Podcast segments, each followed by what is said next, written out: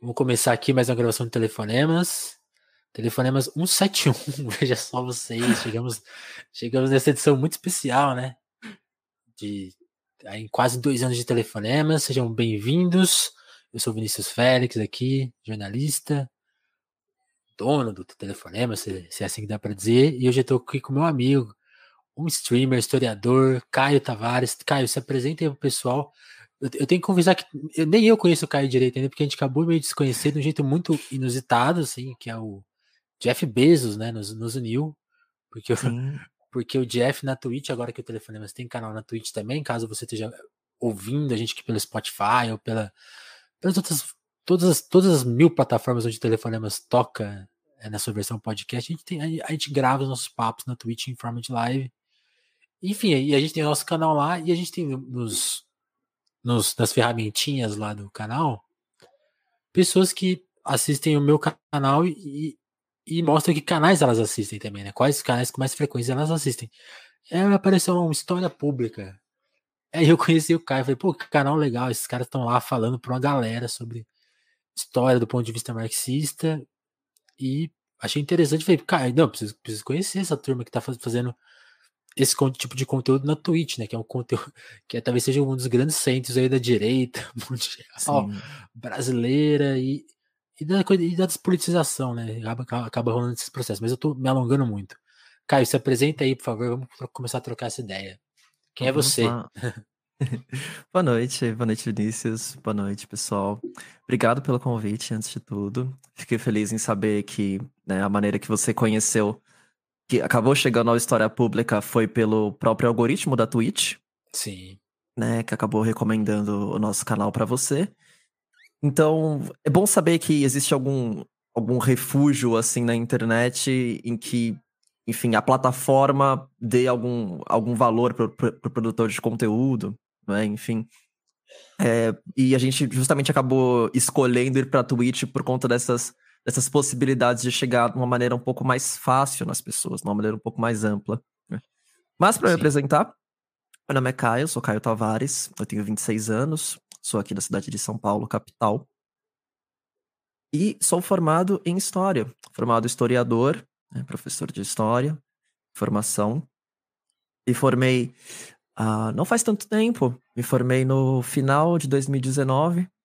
Estaria prevista a minha formação desculpa, minha colação de grau, justamente em março de 2020. Veja só! então não teve festa.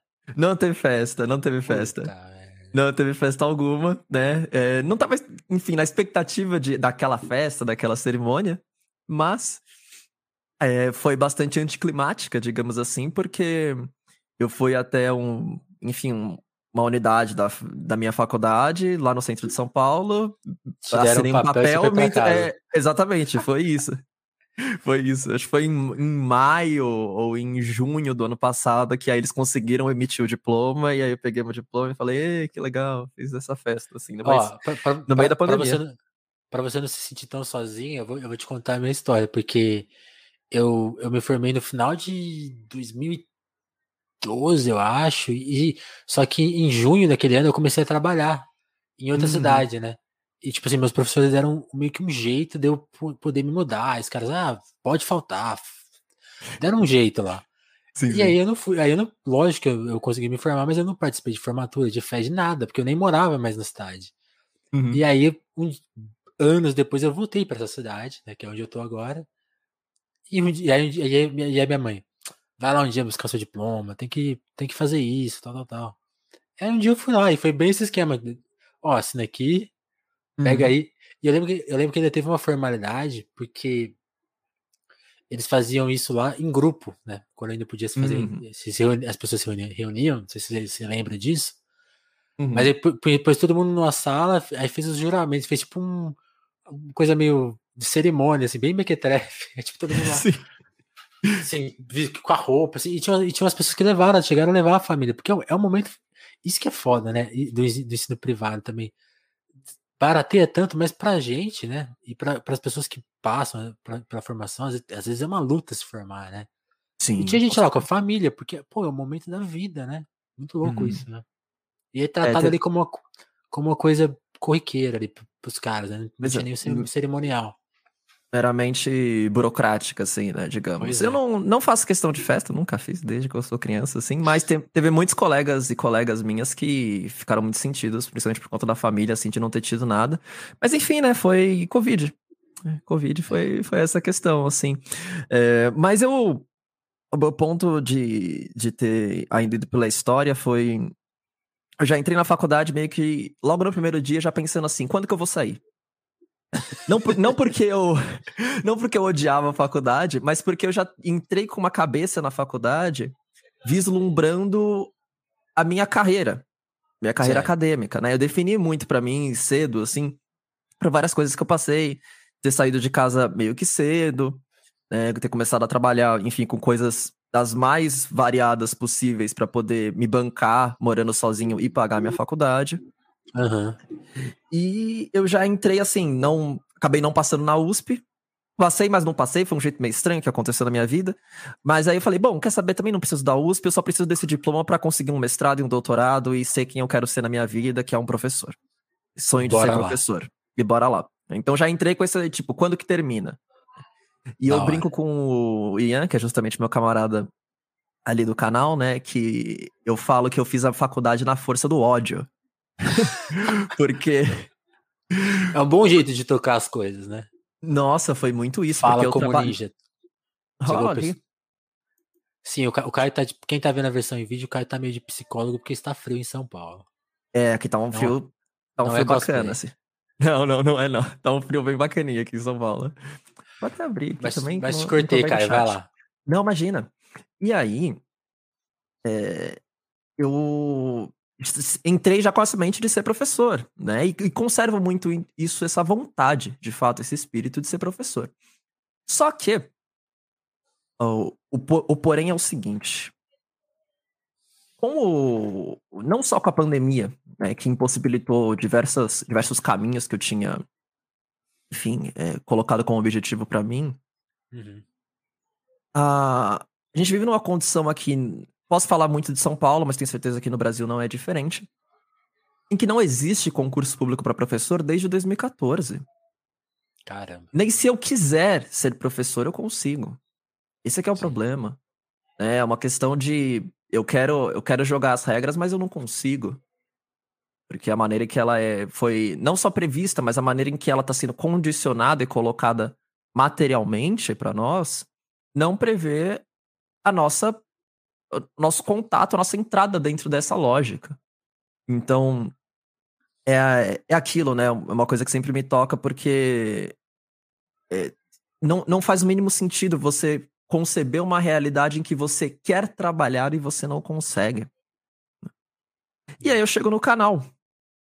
Eu chego eventualmente no, no canal, no, no História Pública, que é o, enfim, a nosso, o nosso empreendimento, né, meu e do Ian na Twitch.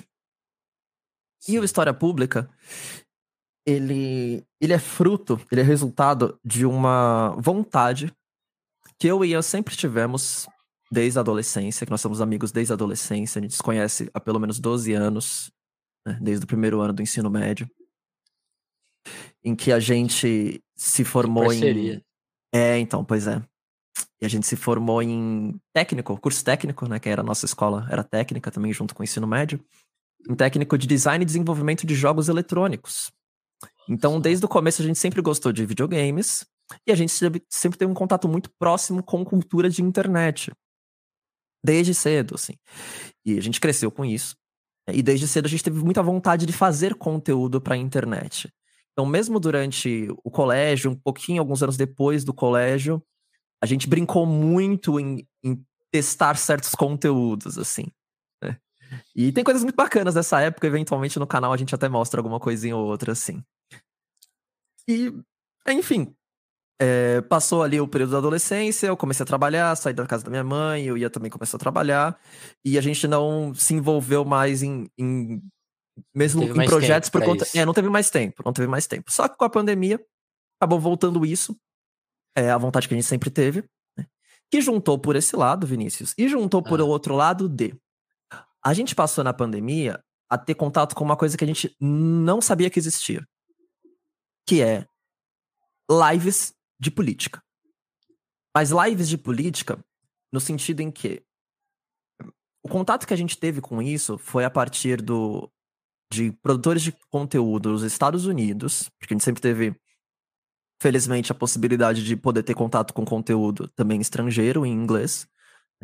E lá nos Estados Unidos, a gente teve contato com alguns criadores, né, digamos, conteúdos de alguns criadores que faziam lives com um debate, falando sobre política, debatendo um cara da esquerda, debatendo com alguém de direita. E nisso, a gente viu um, form um, um formato, uma entrega de conteúdo que a gente sequer imaginava que fosse possível, porque no Brasil não existe isso. Né? Então, é, a gente viu, a gente notou essa forma de live, que foi muito interessante. A gente notou, inclusive, nos Estados Unidos, uma, um senso de comunidade de esquerda, né? reforçando que, bom, você já comentou no começo, mas eu sou marxista-leninista, né? professor historiador marxista-leninista, em que lá existe, inclusive, não sei se você conhece, Vinícius, hum. uma comunidade de tanto de streamers e tanto de, de youtubers que chama BreadTube. Não, não tô ligado, não. não. O BreadTube, ele é literalmente seria tipo o tubo do o YouTube do pão, né? O pão porque é uma é uma referência à conquista do pão, que é um livro do Kropotkin. O Kropotkin ele é um grande um grande pensador, um grande, digamos, ideólogo do anarcocomunismo, principalmente. Né? O anarcocomunismo é muito seguido nos Estados Unidos. Então esses esse pessoal à esquerda nos Estados Unidos levam esse encaminhamento. O Kropotkin é muito lido lá, aqui no Brasil a gente mal conhece ele. Pois é, e... eu nunca tinha ouvido falar. É, então, não, mas, mas enfim, é, é, a esquerda nos Estados Unidos é curiosa. Né? Eu até posso entrar em detalhes com isso, mas enfim. Sim, sim, vamos, vamos chegar lá. É, porque o, o espectro político deles é meio maluco, assim. Mas é, a gente. Essa comunidade do BreadTube nos Estados Unidos é muito solidária. Ela é uma coisa de que os próprios criadores eles preveem, por exemplo, se você é um camarada, se você é alguém de esquerda quer fazer conteúdo, no YouTube, por exemplo, no YouTube a gente vai fazer com que toda a comunidade se, se como posso dizer, se mexa para que ninguém fique com, por exemplo, menos de mil seguidores. Todo mundo vai ah, ter, não. no mínimo, mil seguidores. E eles se movimentam, se mobilizam assim pesadamente para garantir que eles tenham espaço, que eles tenham corpo na internet. E tenham esse corpo na internet justamente como enfrentamento a toda a presença da direita na internet, que é, lógico, o, o discurso do senso comum, Sim. do mero senso comum, e que, lógico, nos Estados Unidos eles tiveram que enfrentar uma, uma digamos, uma questão né, política mais cedo do que o Brasil passou a enfrentar a partir de 2018. Que é o Trump. Que foi, a né? part... que foi o Trump em 2016, exatamente. Então, desde 2016 que os Estados Unidos pelo menos a esquerda né, estadunidense, buscou um enfrentamento na internet com a presença da extrema-direita. E uma extrema-direita na internet que, é bom lembrar, elegeu Donald Trump. O Donald Trump foi eleito pela, pela movimentação, entre muitos casos, né, entre muitos fatores, pela movimentação da extrema-direita na internet. E lá eles, né, a esquerda buscou esse combate de uma maneira, digamos, mais é, refinada do que a gente tem, conseguiu buscar, principalmente por essa. por ser mais pretérita. Digamos, por ser mais antecipada, assim, com isso. E eu e a gente gostou muito disso. Muito, muito disso. Aí a gente viu coisa aqui, né? É, exato, tem coisa aqui. Tem coisa aqui. E aí, lógico, a gente gostou do formato de lives, porque a gente falou, caramba, dá pra falar de política em lives, sabe? É, a gente gostou da senso de comunidade. E a gente viu uma, uma chance muito boa de colocar em prática essa nossa vontade de fazer conteúdo, desse jeito que, digamos, a gente encontrou que seria bem legal pra gente, principalmente por a gente ser professor, principalmente por a gente gostar de preparar lives, por a gente estudar, por a gente, é, assim, fazer uma live toda toda construída, assim, fazer uma pauta pra live. É uma coisa que a gente não viu que as pessoas fazem. E a gente não consegue fazer diferente, a verdade é essa. A gente não consegue abrir a câmera e falar.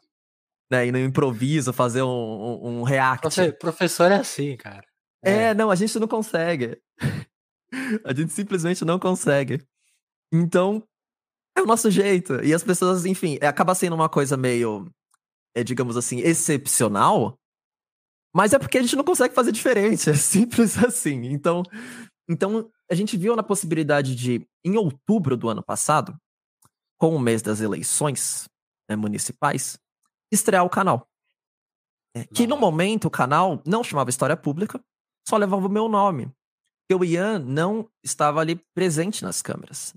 O Ian sempre, assim, é, é o, a pessoa um pouco mais prendida. Eu sou mais desprendido com isso. Mas o Ian, ele é mais. Ele é mais fixo, ele é mais travado com isso, da, com a exposição dele, de fato, com a imagem, com o social, assim, digamos. E com o passar do tempo, para a gente ter conseguido ter contato com uma comunidade acolhedora, solidária, o Ian se sentiu mais livre, mais confortável para poder aparecer também nas lives. Mas desde o começo, ele sempre contribuiu com, com a edição das lives. A gente chegou a subir algumas para o YouTube logo no começo do canal, isso lá em outubro, novembro do ano passado. Mas no começo era somente eu. Que a live, primeira de todas que a gente fez, foi dia 1 de outubro de 2020, que eu nunca esqueço isso, que foi falando do, do debate para os prefeitos da, da prefeitura aqui da cidade de São Paulo, os candidatos à prefeitura de 2020, e foi na Band, dia 1 de outubro de 2020, e eu comentando, comentando o debate. E depois do debate foi só live após live, a gente condicionou toda uma, pelo menos as três semanas, assim, só falando dos planos de governo dos candidatos à prefeitura de São Paulo. Então a Não, gente é. leu plano a plano, todos, todos, todos, estudando o histórico dos candidatos, estudando os vieses deles, falando ali, expondo tudo. É, e Do, completamente perdidos, mas pode Sim. falar. Não, agora que você falou que você estudou plano a plano, eu queria saber se você lembra de alguma coisa curiosa, né? Porque os planos uhum. são muito. Sim.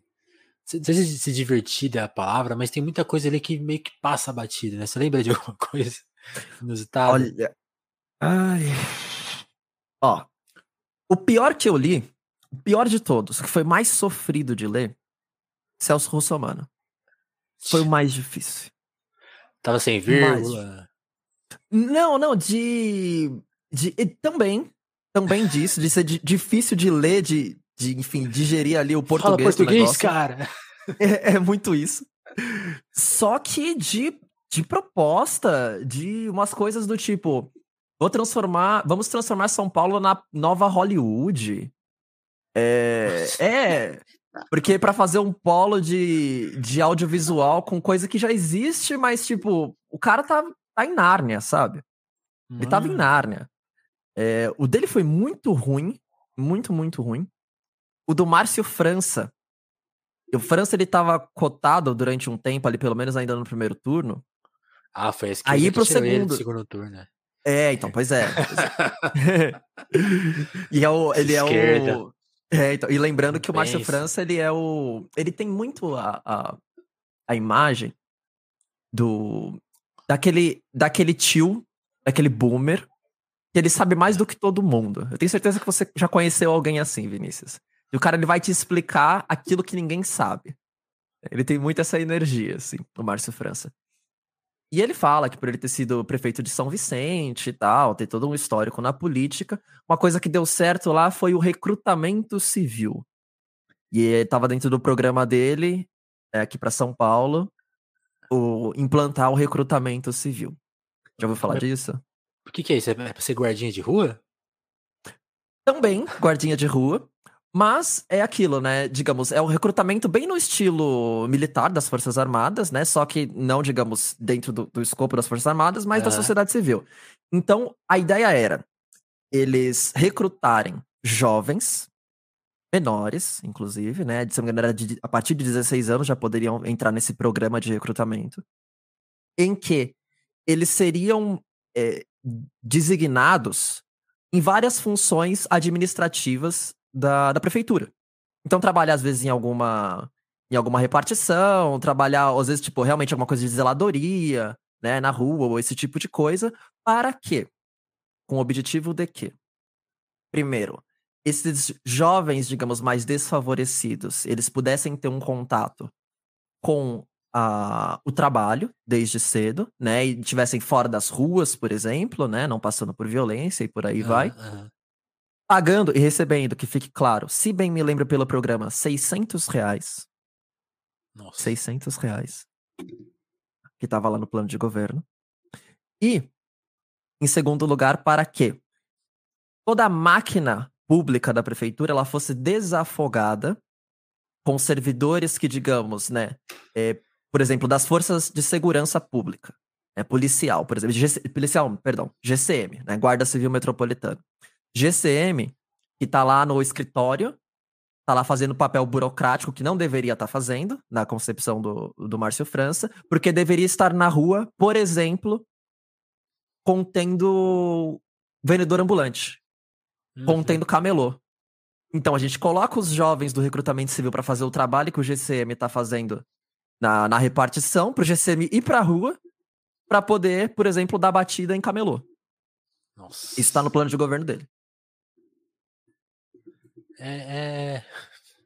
E, e- e eu não sei se você passou por essa experiência, mas eu- eu já votei no Márcio, né? Porque houve um dia que ele foi nossa esperança contra o Dória.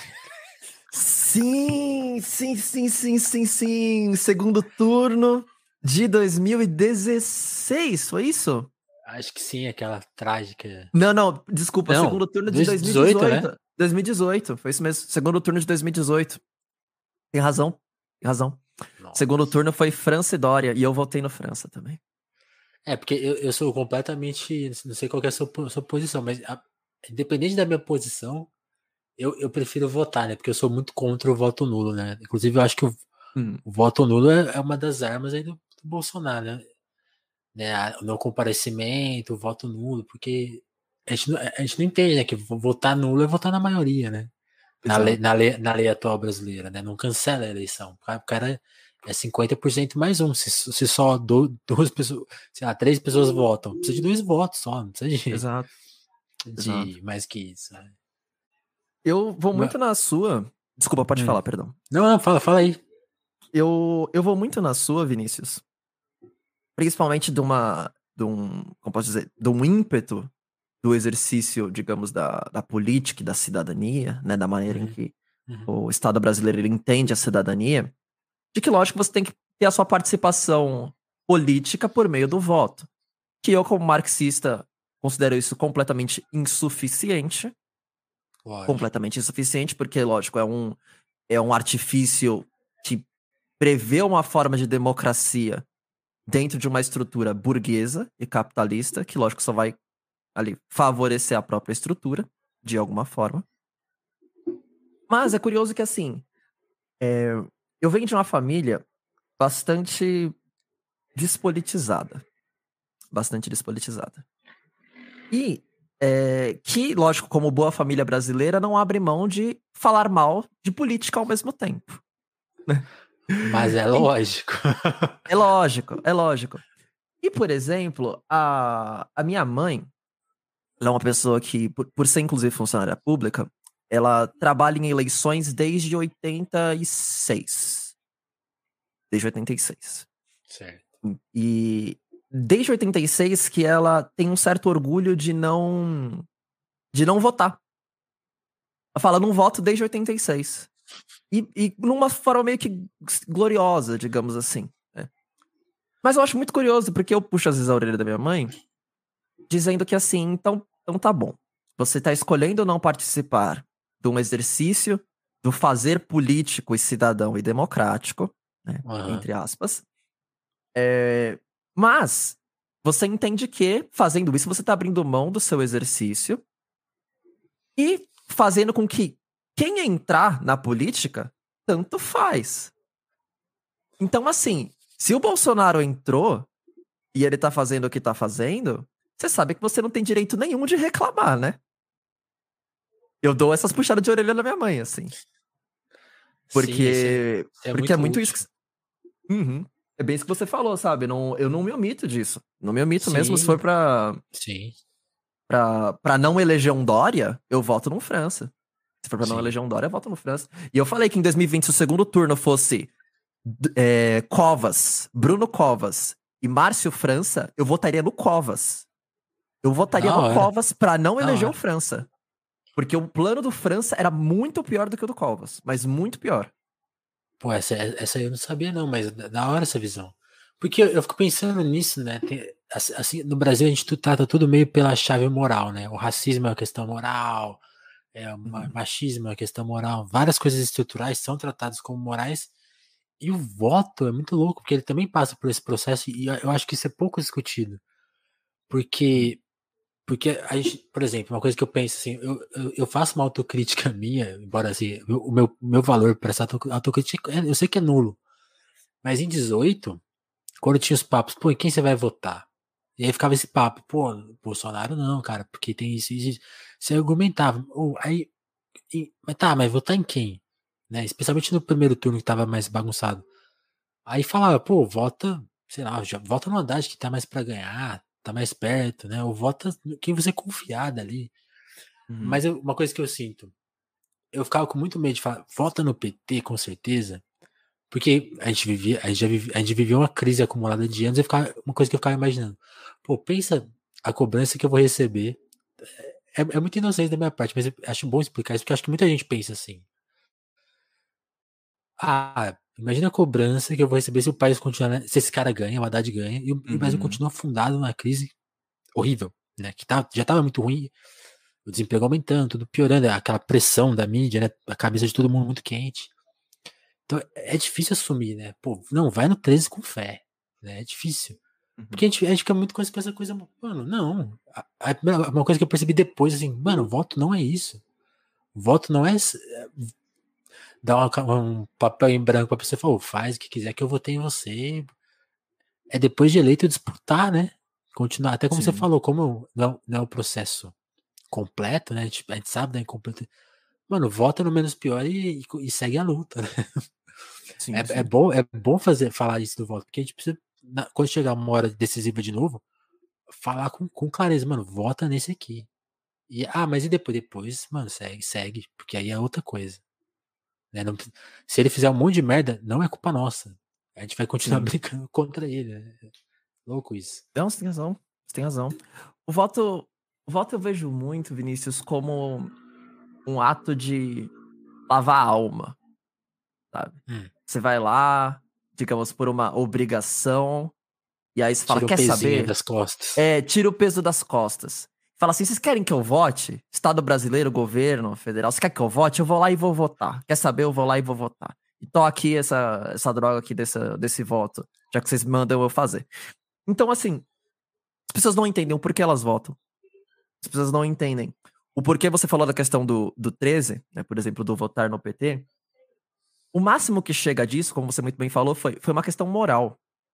Vou votar no PT porque eu acho, digamos, moralmente certo. Uhum, Porque o PT, também. por exemplo, sei lá, não, o candidato do PT ele não é machista como, por exemplo, o Bolsonaro é machista. Ele não é racista como, por exemplo, o Bolsonaro é racista. Só que a questão é a seguinte: é, é não entender, para além da moral, como você está dizendo, que esse problema do, da oposição dentro da, da política institucional brasileira ela não vem por uma questão moral, ela não se coloca por uma questão moral, as suas contradições não são colocadas por uma questão moral, mas sim por uma questão estrutural. Total. Eu, por exemplo, quando, quando eu vejo muitos debates mais caros a mim, por exemplo, sobre a questão de raça,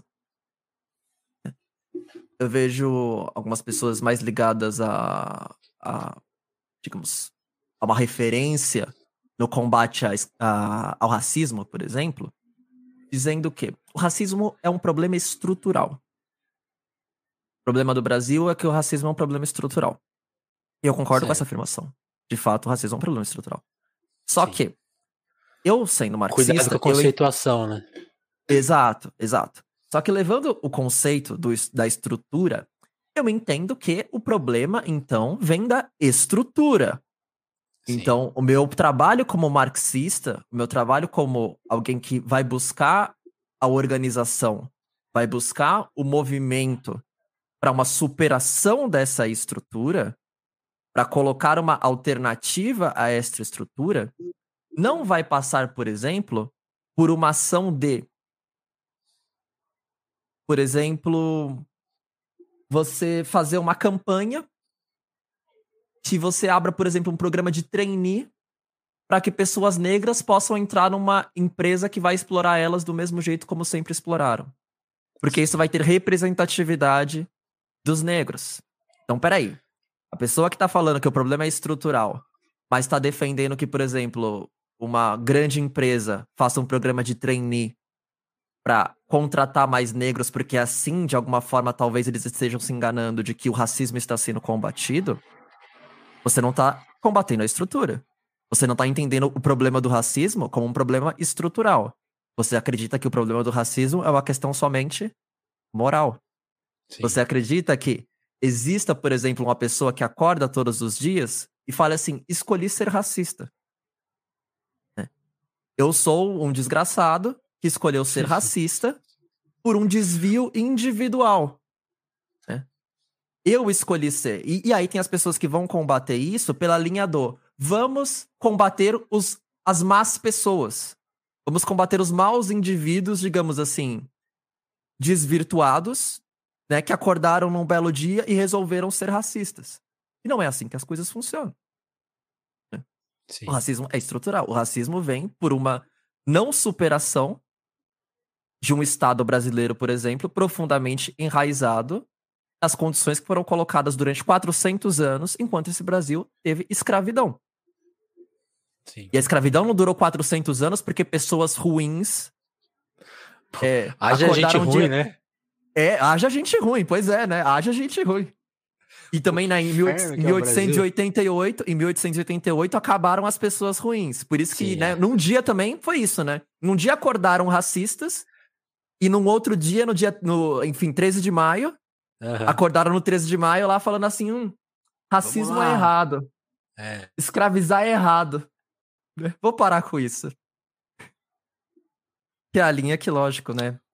A ala liberal vai, né? Pela linha do o mau indivíduo e o desvio moral da pessoa. Sim. E até esse entendimento, né? Que, uma coisa que eu tô pensando aqui assim agora, hoje se usa muito do para explicar como, como que essas perversidades foram permitidas. Ah, mas é da época, esse anacronismo ele, ele funciona de um jeito meio louco, assim, que inventam usar. Não, na, na época era tolerável. Nunca foi tolerável, né? Então, uhum. Você acha que era tolerável? O, o, o escravo, ele era. Não, eu acho que, acho que eu tô nessa condição porque é, é da. Não, né? O crime tá lá desde o dia 1, um, né? Muito louco isso. Não, mas a, a sociedade era mais permissiva. Mano, não, não era. As, as, as, condições que permitiam essas coisas eram completamente outras, né? Absurdas e e, e, e ensina absurdas, né? Aí, já que você falou dos quadros desse, dessa história também, eu queria te fazer uma pergunta que a gente vinha, discutiu numa live recente aqui. A gente tem um, uma, um grupo de discussão que é o Crise, Crise, Crise, a gente pega umas obras e senta para discutir. A gente recentemente discutiu o ABC da greve, né? O ABC da greve tem essa coisa da a, a, movimento sindical, pessoas hiper exploradas, né? A relação das empresas do ABC, da Fiesp, enfim, com, com o regime ó, ditatorial do Brasil, muito próximo, muito parceiro, né? Nesse, nessa, nesse Brasil com que eles estavam construindo ali, explorando as pessoas e a gente chegou nesse pensamento, o Brasil ele é uma colônia dentro da colônia, né? A gente tem, uhum. a, gente, a gente viveu meio que esse exemplo único do, da, da, da metrópole vir morar na colônia e meio que essa doença ficou no Brasil. Você, você pensa nessa perspectiva, o que, que você tem a dizer disso? Você acha que afetou um pouco o nosso imaginário também? Além, além, além da questão estrutural, mas está tipo, quase na alma sim, sim. do brasileiro, isso? Não, totalmente. É uma questão que, assim, isso eu debato. Isso é debatido na, na história, na academia. É, é até uma, um tipo de teoria que eu tive contato na, na, na faculdade. Em que tem alguns pensadores, alguns historiadores, é, eu vou até citar o, o mais proeminente dentro dessa, dessa teoria de uma outra linha do patrimonialismo. Patrimonialismo realmente é a ideia de que o, o interesse privado ele entra na esfera pública, ele permeia a esfera pública. Então, aquela, digamos, Né? Aquela, aquela troca do, do homem cordial que o Sérgio Buarque de Holanda fala. Que, por exemplo, pô, Vinícius, é, você, é meu, você é meu camarada, tem uma pessoa ali que tem um contato numa repartição pública, ela te arranja uma coisa para você, sabe? E essa mistura do público com o privado.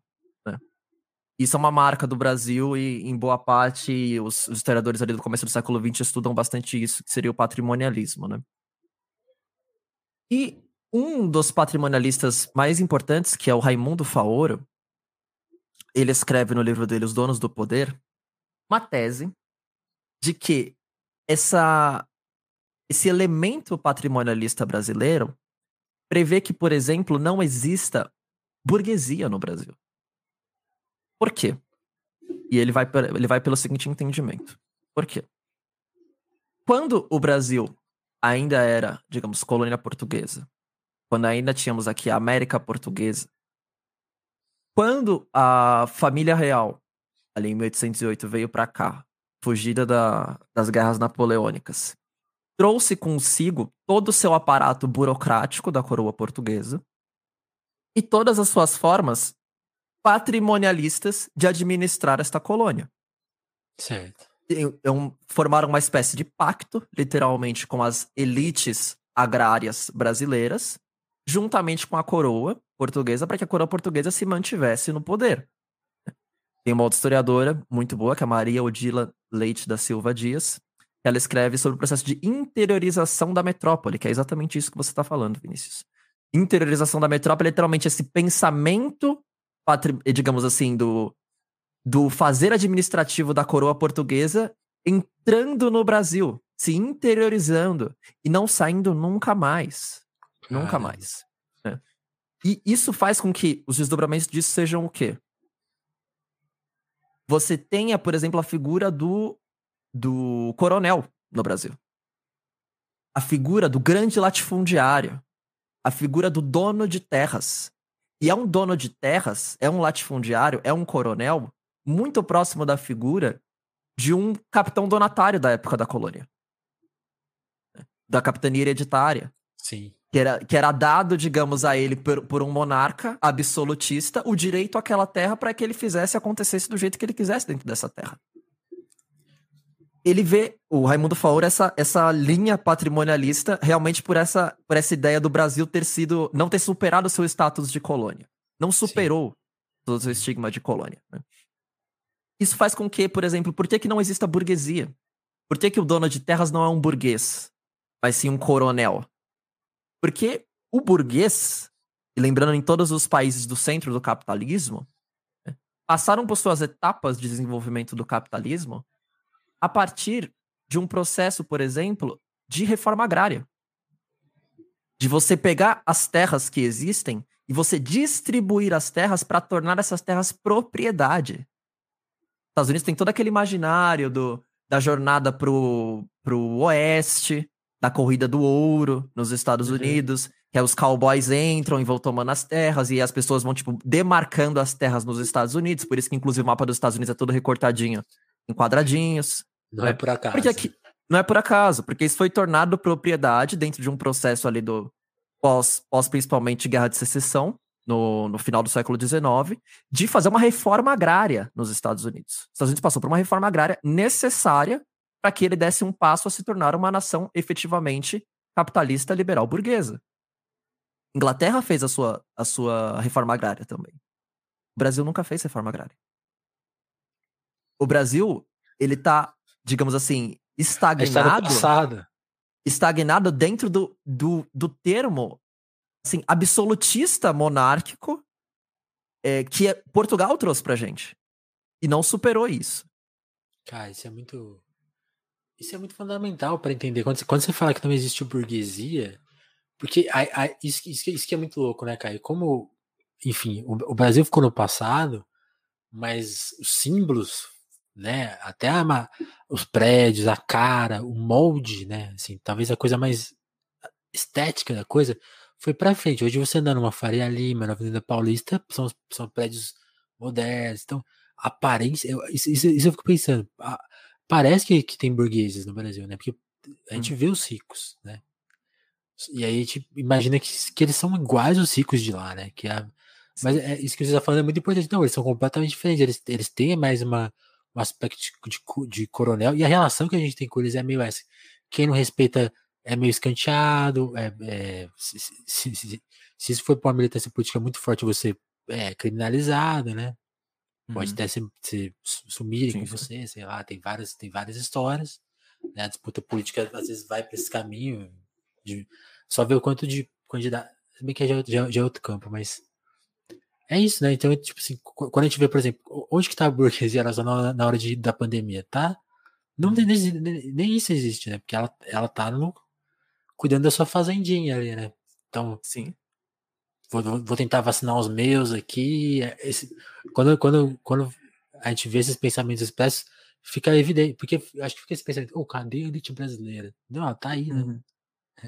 Ela tá trabalhando justamente para isso. Assim, as pessoas ficam meio que um. Não, eu não entendo como isso acontece, porque lá fora os caras mobilizam, sabe? Mas é que, e acho que essa explicação sua dá, dá esse entendimento. Tipo, não, o Brasil tá, tá, tá muito atrasado, cara. Tá, assim, isso tem que ser reformado, né? Reformado, destruído, sei lá. Mas é, é fundamental pro, pro, pro Brasil ter, ter um ano um, né? Sei lá. Sim, sim. Alguma... É, é, um, é um tipo de, de problemática que eu coloco de que, assim, eu adoraria que nossa Constituição, por exemplo, nossa Constituição, hum. ela é muito progressista. Nossa Constituição, Sim. da maneira que, inclusive, ela foi pensada em 88 com o Constituinte, ela tem avanços dentro do, do próprio ideário ocidental bastante sofisticados, a nossa Constituição, né? Só que com o passar do tempo, lógico, foi, foi sendo ali, enfim, emendada, emendada, emendada, e remendada, remendada, remendada, até virar um, enfim, um amálgama de nada, De qualquer né? coisa, né? De qualquer coisa, né? Só que eu adoraria que em todo em todo o ápice da sua da sua condição progressista, liberal, inclusive, que é a nossa Constituição brasileira, que ela fosse minimamente seguida. E todas as coisas que, digamos, são colocadas como direitos na, na, na Constituição, direito à educação, direito à saúde, direito à moradia, isso não tem nada de esquerdista. Sim. Isso não tem nada de esquerdista. Isso é o que eu tô dizendo. É um pensamento bastante liberal, muito caro, por exemplo, aos liberais do século XVIII. Os Estados Unidos têm a sua Constituição também, que fala do direito à propriedade e por aí vai. Que era uma propriedade escravista, né? No século XVIII. Que era a defesa da propriedade para eles. Mas. É, Vários é um tipo... donos de escravo, né? Perfeito. Os, dos, os seis primeiros presidentes estadunidenses, cinco eram donos de escravo.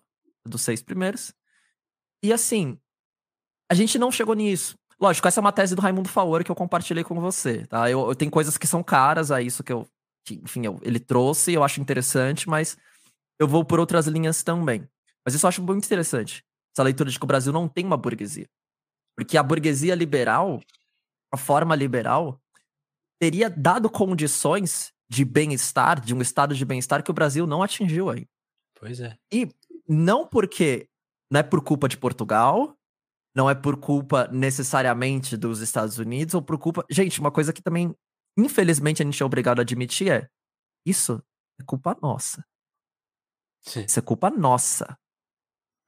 Não é, ah, porque os portugueses chegaram aqui e fizeram acontecer. Gente, o Brasil declarou a sua independência em 1822. Porra, de 1822 para cá, a culpa ainda é de Portugal? Sabe? E aí, e aí, cara, uma coisa que eu fico pensando, quando a gente, quando você fala da é, é, é engraçado isso, porque parece quando a gente pensa na miséria do brasileiro, nessa, até a miséria, a miséria de condições, né? Por exemplo, uma pessoa que, que, que hoje mora numa, num, num canto de uma cidade do Brasil, na periferia, que ela tem, tem todas as, as, suas condições limitadas, seja pelo, pela grana, pela questão da saúde, da educação. Aí, se você quiser ir para a informalidade, como você bem falou, tem, tem político que, que planeja ajudar a polícia a ir pegar quem tá fazendo coisa, comércio legal, né? Então, assim, uhum. você tá. Basicamente, tem, tem muito. Tem, que eu quero dizer, tem uma grande parcela da população brasileira que tá criminalizada de saída, quase.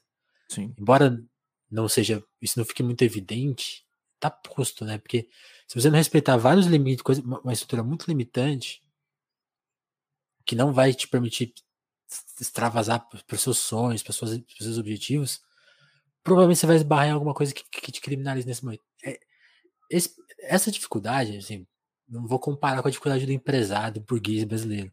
Mas eu, eu, sinto que o brasileiro também é um cara sofrido, né? Então, tipo assim, ele, ele tá trabalhando nessa condição aí, limitada, assim, pô, tem que, tem que, é, tem que trabalhar com o Estado da vez, tem que, porque a gente tem que tentar tirar de algum lugar aqui, porque até para ele, né? Isso eu, eu, não sei se eu tô errado nisso, mas para mim eu fico com essa visão. Até para ele essa estrutura é muito ruim, que para ele seria interessante um, um, passo um passo adiante que, que permitisse talvez a porque eu sinto que ou, ou não, não é bem, não é bem por aí. Não, eu, eu, fico pensando assim, esses caras também vivem numa estrutura que o, o dia que secarem o Brasil por completo, eles também vão junto, né? Uhum. Eles essa Olha, condição do Brasil, Brasil ser explorado, né? O Brasil, Vinícius, é um país muito desigual. Muito, muito desigual.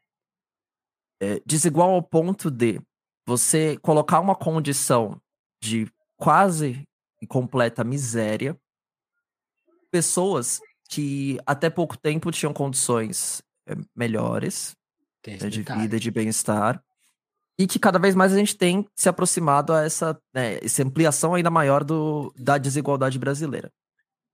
Quando, por exemplo, a elite brasileira ela fala de que é difícil empreender no Brasil, que é impossível você ser empresário no Brasil, é, é bom lembrar que tem muita gente da direita aí que fala que ah, o, o Brasil tem 30 mil empresários. Sei lá quantos, não sei se é 30 mil, sei lá, tem uma pancada de empresário. Brasil tem um monte de empresário. Gente, motorista de Uber não é empresário, tá? Tá? Gente que é. vende bolo de pote não é empresário, não. Tá? Empresário ou a elite brasileira é aquela elite que não vive de salário, ela vive de renda. É a pessoa que, assim, Vinícius, é, não sou eu e nem você, porque se eu ou você a gente deixar de trabalhar, digamos, por uns um tempo X aí, pode, pode, pode diferir para mim ou diferir para você, ferrou. A gente não tem que comer, a gente vai morar na rua. O, o, é. A elite brasileira, digamos, a figura do burguês brasileiro, não vive de salário. Você pode ganhar 100 mil reais de salário. Você não é o burguês, você não é a burguesia. Você é o trabalhador, o proletariado. Então, assim, mesmo pra pessoa que. Não vou ser, lógico, é, é, leviano para dizer isso, mas mesmo o classe média, dentro tá da insegurança, disso. é mesmo, mesmo, mesmo classe média, mesmo aquela pessoa que tem a condição de renda melhor no Brasil, digamos financeira, econômica no Brasil melhor do que a grande maior parte das pessoas, vive a insegurança de estar num estado burguês brasileiro, um estado capitalista brasileiro que, enfim, ele não é a classe dominante. Ele não é, é, a classe dominante. Sim. Então. É, é não, bom, e, e, isso, que, isso que eu quis dizer. Eu, eu, eu, fico pensando nesse 1% brasileiro. São esses caras que não construíram um país, né? Uhum. Porque. E, quando eu quero dizer que eles estão em uma condição ruim, eu não tô nem de perto é, comparando eles com a gente, não. E nem, e nem falando que é difícil ser empresário no Brasil. Não, e, e, você me entendeu. Eu só quero entendi, tentar entendi. deixar, deixar mais claro. Mas eu penso, pô, esse 1% brasileiro, que nem eles, eles fizeram questão de não construir o Brasil, eles não brigaram por. Então, assim, talvez um dia, o dia deles nunca chegue, porque, enfim, o capitalismo vai conseguindo, e os caras também já conseguem. Já tô, por exemplo, tô, esses caras estão todos vacinados em Miami. Isso, isso, que eu fico pensando, eles conseguem umas benes, umas, uns benefícios muito bons e tal, e talvez a farra deles nunca acabe. Mas eu fico pensando, pô, é, é, era uma disputa dentro desse mundo liberal, tal, capitalista ou nem para ele. Então, tipo assim, eles não vivem num país agrário, eles não são felizes porque eles não, sabe, eles não brigaram, pois eles não construíram nada. É uma coisa, uhum. é, sabe, é um destino infeliz. Eu fico pensando nisso, tipo assim, é, um, é um destino que sonha com Miami, né? E aí, ó, então que eu fico com muita pena deles, mas eu fico pensando, pô, oh, vocês até tinham uma condição aí de brigar, guerrear por isso, cara. Mas talvez, talvez o dinheiro fale mais alto nessa hora para eles, né? Lógico. Sim. É, eu, eu costumo dizer que o Brasil não. Inclusive, para ser historiador, existe uma coisa, Vinícius, que também vi muito isso na faculdade. Né? A gente tem uma impressão muito ruim do porquê que a gente estuda história. Você provavelmente na escola, eu tenho certeza disso. A tia, né, quando ela foi te ensinar história, ela falou assim, logo nas primeiras aulas, né? Pra que serve história? Né? E aí, você já com certeza ouviu isso, né? A história é para você estudar o passado, entender o presente e é, evitar os erros do futuro. É... Já ouviu isso já, né? Já. E, e, acho que por um tempo eu acreditei nessa. Hoje eu acredito, eu acredito mais na, na coisa que o Safato ele menciona. Não sei se é o Hegel ou, ou alguém que ele, ele cita. Ele fala: se a história ensina alguma coisa, é que a história não ensina nada. pode ser, pode ser. A história não é essa mestra da vida. A história, ela é feita sempre a partir do presente. A gente, a gente, por isso que estudar, por exemplo, o que foi a independência do Brasil há 50 anos é diferente de estudar hoje. Porque as pessoas devem pensar, ué, mas 1822 não é 1822? O que, que mudou? O que, que mudou? O que muda, caramba. o que muda é quem escreve essa história. O porquê escreve essa história, com quais interesses escreve essa história. Tanto hoje, tanto há 50 anos, tanto há 100 anos, tanto há 150 anos. Por isso que a história muda, digamos assim. É... Na faculdade eu tive o contato com uma percepção muito mais acertada do porquê que a gente estuda história. A gente estuda história a gente estuda o passado para superar o passado a partir do presente. Tem muito de passado no nosso presente. E é um passado que ainda não foi superado. Esse é que é o ponto. Por isso, por que, que a gente estuda nazifascismo? Por que, que a gente estuda ditadura militar? Porque isso não foi superado. Simples assim. As pessoas ainda falam disso e colocam como uma alternativa as nossas questões por esse caminho, porque isso ainda não foi superado. Né? O Brasil, infelizmente, é, foi condicionado e também se condicionou, as elites brasileiras condicionaram o Brasil a isso, a ser uma permanente periferia do capitalismo, né, agrário exportadora de commodities, completamente dependente do centro do capitalismo. Isso é histórico. Uhum. Isso não foi superado até hoje. O Brasil continua o mesmo Brasil quando a gente estudava o café, né, no ciclo do café lá do século XIX, que só exportava café, exportava café, exportava café. O Brasil é isso até hoje. A gente não superou isso. É. é essa, essa, que... é, essa fala que eu fico pensando, um dia acaba, né? Então, aí pro. Bom, é aquilo, né? O capitalismo constrói suas próprias condições pro fim dele mesmo, né? Por isso que a gente sempre se pergunta de, até mesmo como Mark Fisher muito sabiamente disse no realismo capitalista, né? É mais fácil imaginar o fim do mundo sim, do que sim. o fim do capitalismo. Sim, e, e, a elite brasileira contribui bastante com isso, mesmo sendo a periferia do capitalismo. Sim, ela, ela, ela, é, é isso que eu fico pensando. É, a elite brasileira não conseguiu construir um país porque ela tá imaginando. Ela, ela, tá sonha, ela sonha com o fim do mundo o tempo todo, né? Ela, uhum. só, ela tem. Ela tem essa. Quase uma. Uma coisa, sei lá, uma patologia mesmo. Até o, o bolsonarismo talvez seja a expressão máxima, né? Tipo assim, é uma coisa tão pra, pro fim, pro, pro. Que é isso, a aceitação da pandemia conta um pouco dessa história. Tipo, não, tá dado. Né? Ninguém vive 100 anos, né? Pô, Hum. Sabe? Que bom que você tá vivo agora, porque é, é assim mesmo, né? Acho que tudo isso tá nessa, nessa mentalidade. E você falou dessa coisa do. de, de superação. Eu tava pensando, numa, tem uma música do, do George Martin que ele começa a citar uns. Eu nem sei se as citações estão certas, mas ele, ele fala essa. Ele faz, ele faz essa brincadeira, né?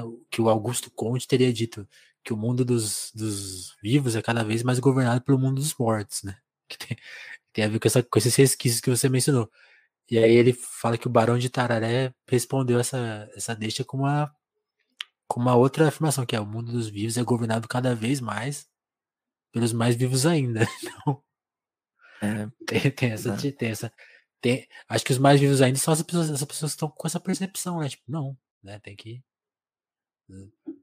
É o, é o presente, né? É o presente o projeto... que vai tocar, tocar o barco. O projeto é de completa destruição. A verdade é essa. A destruição é um projeto. Completamente, completamente. Não tenha dúvida alguma disso. É, mas, bom, de qualquer forma, é, aí eu, eu, fico pensando, eu fico pensando no canal. eu fico pensando no. no nessa, enfim, nessa, divers, nessa diversidade é. de assuntos, né? Como, como tocar um canal? Sim, sim, porque a questão é. é o que eu tô fazendo aqui com você agora é fazer o que eu sei. Eu sou historiador, tô falando sobre o que eu sei, sobre o que eu me uhum. dediquei a estudar, que eu vou me dedicar pelo resto da minha vida a estudar, né? e colocando isso na internet. Colocando porque, como eu disse, a história ela é importante com esse papel de superar o passado né? dentro do presente, que tem muito de passado no seu presente, e porque a, a história é muito poderosa como essa disputa de poder institucional. Por isso que é muito importante a ideia de um mito fundador, a ideia, digamos, de, de um herói nacional. Se a história não fosse importante, não existiria nada disso. Não existiria museu, não existiria, enfim, estátua, monumento. Esse tipo de coisa não existiria. Porque a história é muito poderosa. E é poderosa ao ponto do realmente do presidente da República falar sobre fazer todo o revisionismo, todo o negacionismo histórico sobre o que foi a ditadura militar, sobre o que foi a escravidão no Brasil, dizendo que sequer houve escravidão no Brasil, né? Então, por isso que é, por isso que assim, sabendo e tendo estudado o que eu estudei, né, como história, eu busco na internet essa essa transfiguração da sua importância. Lógico também com engajamento político. Por quê? primeiro que tudo é político. A gente nunca vai estar isento de, de ser um ser político. Né? Humanamente dizendo, os seres humanos são seres políticos, porque estão constantemente arbitrando sobre as suas condições coletivas e sociais. E a, o canal, a Twitch, tem sido essa grande dessa possibilidade para consolidar um movimento político um movimento em que a esquerda ela possa se colocar como uma alternativa para a superação das nossas contradições. As contradições presentes não só no Brasil, no governo Bolsonaro, mas pela ordem capitalista como um todo. E porque isso é uma disputa de espaço e uma disputa de narrativa que eu e o Ian a gente se pretende muito a entrar com a Twitch com a história pública. Porque existe o senso comum que eu falei de o jovem né, ali, enfim, com sua gênese, seu embrião na política, ele vai até a internet, ele vai assistir algum vídeo de algum videogame, e dentro do vídeo tem algum camarada falando uma pancada de ideologia liberal, falando uma pancada de ideologia anarcocapitalista. Tratando como se fosse o natural, como se fosse o normal, como se fosse o humano. E é, é colocado como esse senso comum porque alguém tomou o esforço de fazer esse conteúdo e foi e tomou esse espaço na internet que durante muito tempo tem sido esse vácuo de não ter uma alternativa a esse tipo de, de discurso, a esse tipo de debate. Por mais que tenham, eu Adoro, inclusive, que você já trouxe aqui a Sabrina Fernandes, Humberto Matos, expoentes do, da produção de conteúdo de esquerda, principalmente no YouTube brasileiro. Uhum. Eu e o I, a gente se meteu a fazer mais. Fazer mais. A gente gosta muito deles, assim, no próprio estilo do, do vídeo ensaio. Mas é uma coisa que a gente avaliou como a gente querer engajar engajar dentro da internet uma coisa que nas ruas antes a gente fazia, mas por conta da pandemia a gente não tem conseguido fazer também. De um movimento político, de um partido, por exemplo. E a internet tem espaço para isso. Tem espaço, não só tem, não é porque eu digo, mas porque, como eu já disse, né, Donald Trump foi eleito em 2016 dentro de uma lógica de movimento político dentro das redes. Bolsonaro também isso é uma disputa que é muito árdua pra gente, uhum. porque a gente não tem a nossa, ao nosso favor toda uma máquina de uma estrutura, de uma ordem capitalista em que tem dinheiro, em que tem é, toda, enfim, todo o aparato estatal ao seu favor, que, enfim, financia think tanks e paga disparos de mensagem no WhatsApp. Isso a gente não tem nada disso. Só que a gente tem a nossa nosso esforço de consolidar uma comunidade, de fazer um coletivo de, de produtores de conteúdo. Isso a gente consegue fazer. Isso a gente consegue. Sim. Hoje, hoje eu tô atrapalhado aqui, já bati na mesa, derrubei o microfone. e, aí, e aí, uma coisa que eu queria saber, nessa perspectiva que você falou, por exemplo, tem, tem a perspectiva da Sabrina, do Humberto, que são mais do, do Jones mesmo também, uhum. que, tem, tem, que, que, tem essa coisa do vídeo do YouTube localizado, e vocês estão fazendo essa coisa de comunidade, e eu, e eu vejo que na Twitch também tem esse movimento mais que o, conteúdo ele fica mais a parte política fica mais entranhada em outras coisas, né? Certo. Às vezes, num, num, às vezes num, num, gameplay, às vezes num, num react mesmo, vendo, vendo lixo da internet, né? Uhum. Ontem vocês estavam vendo um lixo lá que eu nem, eu nem, eu nem, eu nem fiquei assistindo lá com vocês, que foi, tava pesada a coisa. Uhum. E, e então a, a, eu queria saber como, como, essa estratégia, você mencionou, ela tá posta, né? Como que ela vem funcionando? Até porque esses dias vocês tiveram contato acho que com o Luigi, né, que tem um canal grande uhum. na, na Twitch, e ele, e ele faz as coisas lá do jeito dele. Eu não sei exatamente qual é o posicionamento político dele, eu vejo que ele é bem crítico ao, ao Bolsonaro, zoa bastante, tem essa coisa da zoeira, né, de uhum. que acho, acho super saudável, assim, pra, é uma forma de, de detonar esses caras, é, é pelo humor escrachado mesmo. Sim, sim. E, e, e, só que ali ele tem uma audiência muito ampla. Eu sinto que ali ele, ele mesmo fica tirando os caras. Pô, chegou os, liber, chegou os liberal aqui, chegou os, os, Ele fica zoando os caras, né? Para vocês que estão. Que tem, acho que talvez um, uma marca. Que no Brasil é muito associado ao radicalismo, muito também e muita, muita propaganda negativa que pode, acho que no primeiro momento, ser muito. Ah, com esses caras eu não converso. Pô, mas você trouxe esses caras, esses caras pensam coisas horríveis, né? Tipo assim, como que foi esse recebimento? E como isso também esse, esse histórico né, de propaganda mentirosa que tem afeta também a, a, essa estratégia. Assim, o que, que você sente das, da, da, da, própria resposta das pessoas? Acho que eu imagino que você já ouviu alguma vez. Pô, achei que, achei que era outra, outra coisa, sei lá. Né? Uhum. Como Não, que é sim. é isso? Tem razão. É, a gente costuma dizer, Vinícius, que o maior esforço da esquerda maior jornada e luta da esquerda não é em se fazer entender. Não é em você entender o que é comunismo, não é você entender o que é socialismo. Porque sendo bastante sincero, o que é comunismo é uma coisa muito simples.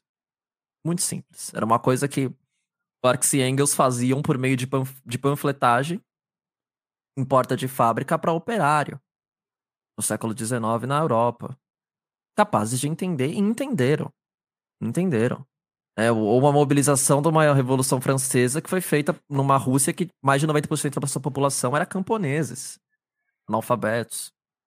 Você mesmo estava falando da, da questão das greves do ABC, dos operários dos é. metalúrgicos.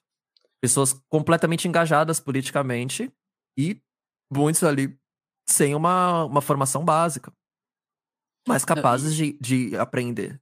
Sim, capaz de aprender. E, por exemplo, a, gente discutiu o fundo, o fundo de greve, cara. Hoje você discutir assim uma ideia objetiva, material, tipo assim, de garantir a, a greve, né? Que se, se, entrar em greve, todo mundo vai ter o que comer, uhum. né?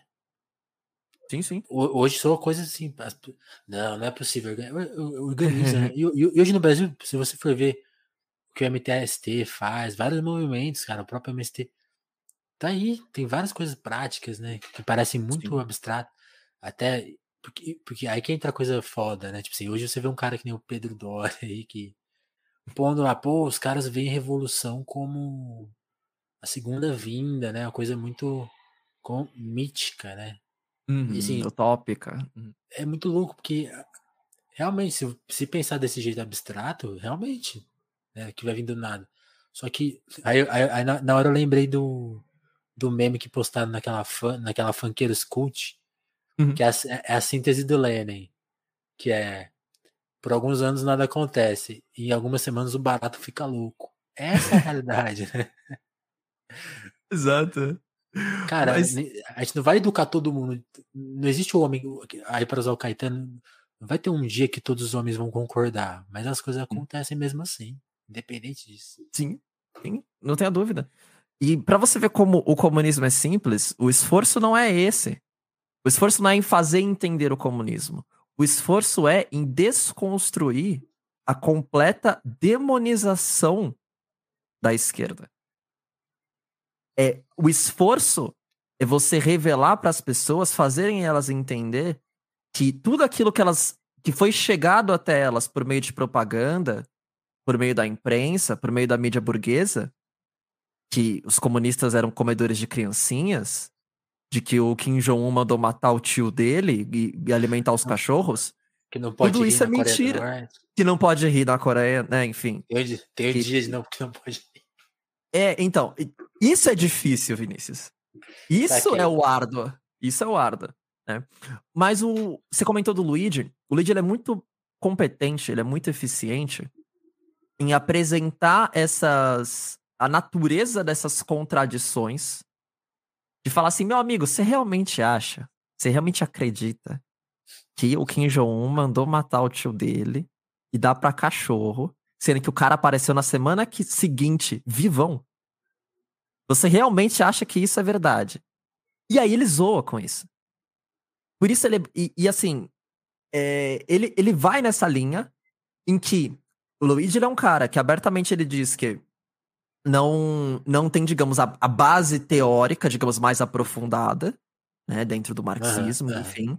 Mas tem o seu papel muito necessário e muito eficiente para trazer essa, esse enfrentamento e de expor essas contradições, de expor esse, isso que, digamos, não faz o mínimo sentido dentro da lógica liberal e burguesa. Isso ele expõe, expõe muito bem. E o legal da, da presença da esquerda na internet, que eu e a gente busca, assim, fomentar junto com o nosso coletivo, junto com o nosso movimento que a gente faz parte, eu vou falar dele depois, é manter esse espaço o mais permeado possível dos nossos pensamentos. Que tenha um Luigi fazendo bobajada, como ele fala mas que tenha uma história pública fazendo live sobre história. Mas que tenha um, um, camarada do nosso movimento que ele é psicanalista, falando, por exemplo, da, da própria construção da psique do Bolsonaro. Tenha de tudo. Uhum. Tem alguém jogando alguma coisa. Para que o jovem, para que o, o menino desavisado, fã de anarcocapitalismo, ele entre na Twitch para, por exemplo, assistir um Minecraft, para assistir alguém jogando Valorant, e encontre um comunista jogando Valorant. E o comunista tá lá, tá, tá, tá, tá, tá, tá falando um monte de coisa, metendo pau em liberal. Até que, que o, o, o jovem anarcocapitalista ele vai cansar e vai falar: cansei desse cara, esse cara é um comunista, comedor de criancinha, né? Vagabundo. E aí ele vai para outro canal. E aí no outro canal, ele vai encontrar quem? Um comunista também. E o comunista vai estar tá lá, tá, tá, tá, tá, tá, tá, tá. Então, é isso. Pra não dar jeito, é para tomar a internet. E a Twitch tem sido esse espaço que a gente, querendo não, escolheu para transformá-la. Para transformá-la. Porque esse, infelizmente, é o senso comum que a gente tá lutando, que é o mais árduo, que não é fazer entender o comunismo, mas sim desconstruir a imagem da esquerda para as pessoas que não entendem o que é ser de esquerda. Esse é o nosso trabalho. Legal. Muito bom. Caio, pra...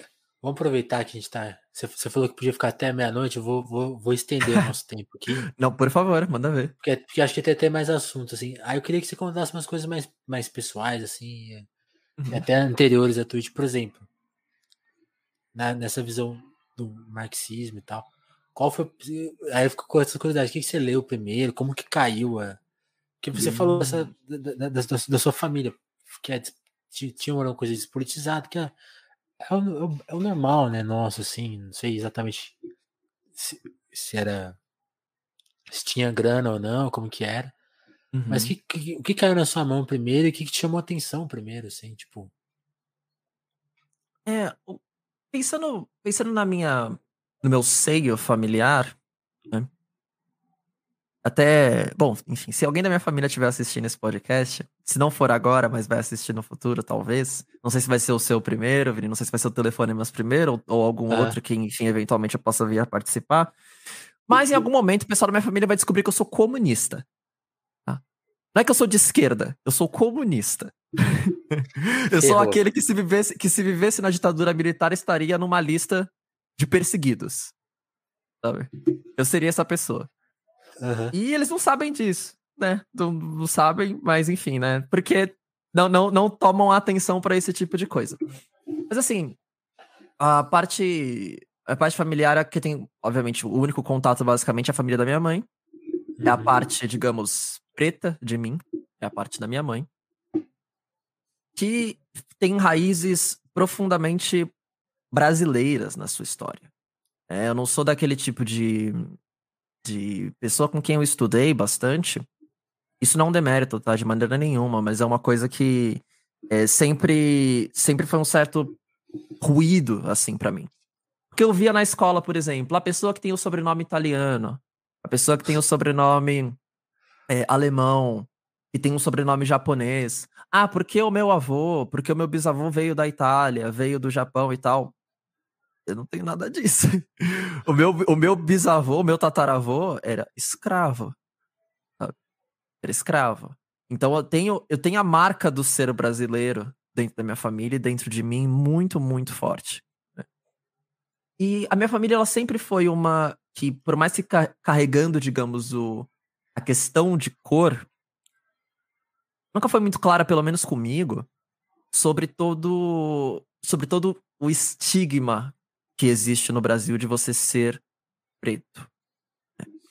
É, de falar abertamente sobre racismo, de falar abertamente sobre o porquê isso é um problema. É, minha família é muito fechada. Muito, muito fechada. Então, mesmo sobre essas questões que com certeza, historicamente, da minha família afligiu, ela nunca foi muito reveladora com isso. Nunca foi. Mas uma pessoa com quem eu sempre tive um, um esmero muito grande foi é com a minha avó.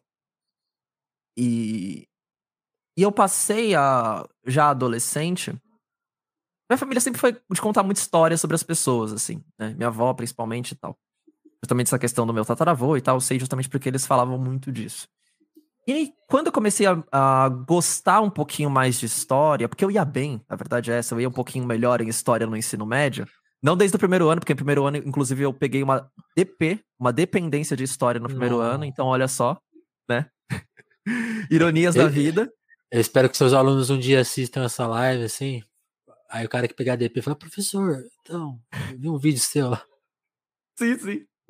Eu peguei DP no primeiro, no primeiro ano de ensino médio em história. Só em história. Eu peguei DP. Porque eu faltei pra caralho. A verdade é essa. Faltei muito. Ah, E, é, dependência de história até hoje tá com ela, né? Pois é.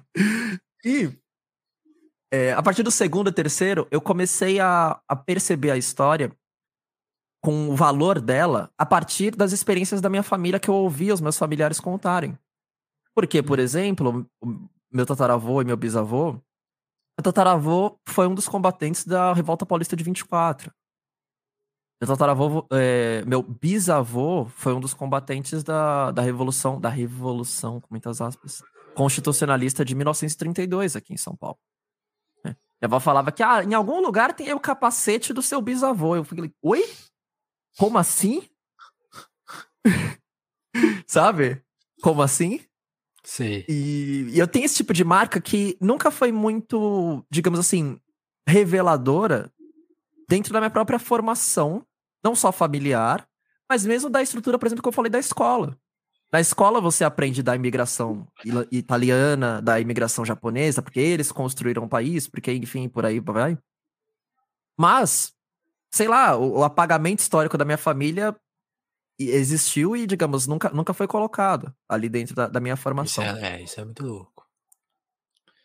E isso, assim, me trouxe uma chaminha, assim, tanto pela história, mas por entender os, as linhas políticas do porquê disso. Né? Mas a maior virada para mim, você falou de leituras e tal. Mesmo no colégio eu tinha lido. Eu tinha uma professora de sociologia, bem esquerda, assim, eu adorava ela. Eu nem sabia que era esquerda-direita no terceiro ano, mas enfim, eu adorava ela. E, e eu li no terceiro ano o manifesto do Partido Comunista. Mas eu vou ser sincero que o, a, o contato com obras não foi o que, o que me fez ter a, a atração pela esquerda. A minha atração pela esquerda foi em 2013. Junho Olha de 2013. Ela, ó, é, isso é muito louco. Eu vou até fazer um, um clímax aqui, porque sabe o que é muito legal? Eu converso com muita gente da, da sua geração, da, da nossa, né? Embora você seja um pouco mais novo do que eu, né? uhum. bastante mais novo até. Mas junho, cara, é muito marcante e assim, sempre anda, assim, não é sempre, mas aí que a gente começa a falar de perspectiva de politização, é muito legal como tá, tá coincidindo essas respostas, assim. Não é a primeira nem o segundo que fala junho. E uhum. É muito louco porque a gente tem uma visão de junho como MBL, Bolsonaro, uhum. blá, blá, blá. E aquilo ali foi muito mais complexo que isso. E eu acho que vai ser, assim, eu creio que vai ser muito determinante para a próxima eleição e para os anos seguintes. É, até, até, até ter um estouro daquilo novamente. Aquele ali é um marco, mas. O que, que aconteceu em junho então? Te cortei. Vamos lá. Fiz esse Nossa. prelúdio. Em, em junho. Junho mudou minha vida. De verdade. Junho mudou minha vida.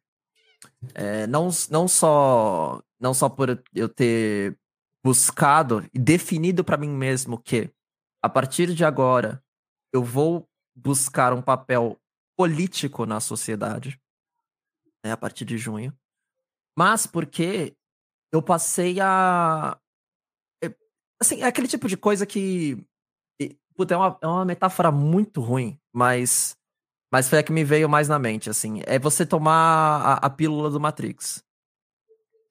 Você não consegue, você não consegue voltar atrás mais. Você não consegue voltar atrás. Depois que você, depois que você vê uma tropa, uma tropa de choque, uma cavalaria na sua frente quando você tem 18 anos de idade, atirando com bala de borracha, com gás lacrimogênio em você, porque você tá é, protestando pela, pela revogação do aumento das passagens em 20 centavos, e aí quando você vai ligar a televisão no mesmo dia, tá o Datena falando que todas as pessoas que estavam lá são baderneiros, e todas as pessoas que estão lá merecem toda a repressão da polícia, aquilo te revolta. Sim. Aquilo te revolta. Sim. Junho foi o seguinte, é, também aí outras revelações para alguém da minha família quando eventualmente for assistir isso, né? Morava com a minha mãe ainda, eu tinha 18 anos. 18 para 19. E a movimentação, a organização foi pelo Movimento Passe Livre, né, aqui em São Paulo. Uhum. Sei que ele começou. Ele era muito forte no sul, Movimento Passe Livre, mas as primeiras é, é, movimentos, assim, digamos assim, agitações aqui em São Paulo. Primeira foi ali em, é, em maio ainda, de 2013, foi na Boi Mirim, periferia de São Paulo. É, poucas pessoas, tem uma repressão tremenda, tremenda, tremenda. A segunda foi no Teatro Municipal, já foi comecinho de junho. E a terceira estava prevista para ser na Praça do Ciclista, ali, final da Avenida Paulista. É, foi no dia 13 de junho de 2013, eu não esqueço isso. Não, foi no dia 15 de junho de 2013, eu não esqueço isso.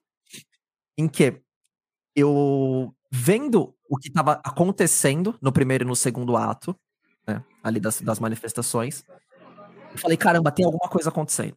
Tem, tem, um, tem um espírito do tempo que eu não sei, em que, lógico, eu tava revoltado com o aumento da passagem, que tinha sido desde janeiro de 2013, que tinha aumentado em 20 centavos.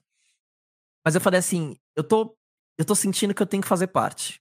Eu não, eu não sei explicar, não sabia explicar, mas eu tô sentindo que eu, eu quero eu quero tá ali. Eu quero estar tá ali. Chegou é... minha vez. Chegou minha vez. Vontade de participar. Eu quero participar, quero entrar no clubinho. E eu conversava, lógico, já era amigo do Ian, né? Falava com ele e tal, falava, meu, olha isso daqui, olha isso daqui, que tá, o pessoal tá falando no Facebook e tal. E aí eu, meu, sei lá, eu nem lembro que história que eu contei. É, minha mãe, eu morava com a minha mãe, minha mãe trabalhava, digamos, até tarde, assim. o protesto estava previsto para 5 horas ali na Praça do Ciclista. E aí eu fui. Não falei pra minha mãe, obviamente. Você, mora, você, você morava longe? Eu morava. Não, morava. Morava aqui próximo do Jabaquara, que é onde eu moro até hoje. Eu moro muito Uhum. perto da minha mãe, inclusive, até hoje. né? Próximo do Jabaquara e dá uns 40 minutos, assim, de metrô, mais ou menos, até o final ali da Avenida Paulista. Da hora. E aí eu fui, sozinho, sozinho, com 18 anos de idade, num protesto, em que foi a primeira vez que eu vi tudo isso que eu falei. Cavalaria, tropa de choque, respirei muito gás lacrimogêneo, e foi aquele protesto em que, eh, não sei se você se recorda disso, Vinícius, se você é jornalista, talvez lembre, daquela cena de um, de um guarda, um segurança ali do Tribunal de Justiça de São Paulo, ali na Praça Clóvis Bevilacqua, do lado da Praça da Sé, Sim. que é, o protesto passou bem ali onde ele tava fazendo a ronda. E ele acabou, enfim, entrando ali no meio do- da confusão e, e acabou sendo ferido. E ele apontou a arma dele para os manifestantes. Eu lembro que saiu né, em capa de jornal com ele com a cabeça sangrando, Sim. esse guarda apontando a arma para os manifestantes. Eu tava do É. lado desse cara. Cara, sim, eu, eu lembro dessa cena, porque e- ali ele ficou tão em desespero, né? Por causa Uhum. da, da, da confusão, né? Porque ele, não estava exatamente na repressão, né? Ele tava ali meio que. Ele, meio, Não, ele, é, ele não chegou nem a ser vítima da. Sim. É. E, e aí que teve. te- Pressionaram ele, ele. Porque ali, ali ele matava alguém ou matavam ele, talvez, né? Na confusão. Sim, ali. talvez, talvez, talvez sim. Talvez sim. Teriam pelo menos um risco válido disso, assim. Teriam um risco válido. Eu vi tudo isso do dia pra noite. Do dia pra noite. É, É descendo forte. ali. Não, foi, foi, foi bizarro. A gente. de- Eu lembro que des- começou ali na Praça Ciclista, a gente desceu a Brigadeiro, passou ali por debaixo do viaduto São Jaceguai, subiu, foi Essa- até a Praça da Sé. Essa ainda. Essa não é ainda aqui daquele pau gigantesco no final, lá na, lá na, no- na estação, né? Não, Ah, não, não. foi, não foi. Não, Não, aliás, teve uma outra aliás, que foi pior. Foi. É, não, é, é essa que, É que terminou estação? mal na estação. Putz, Qual estação? não lembro. Porque teve essa, e aí é, é na seguinte que eles quebram o pau na consolação, né? Isso, era a quarta, no quarto protesto. Esse é o Isso, terceiro. É, é isso, isso. mesmo, é isso mesmo. Eu fui no quarto também.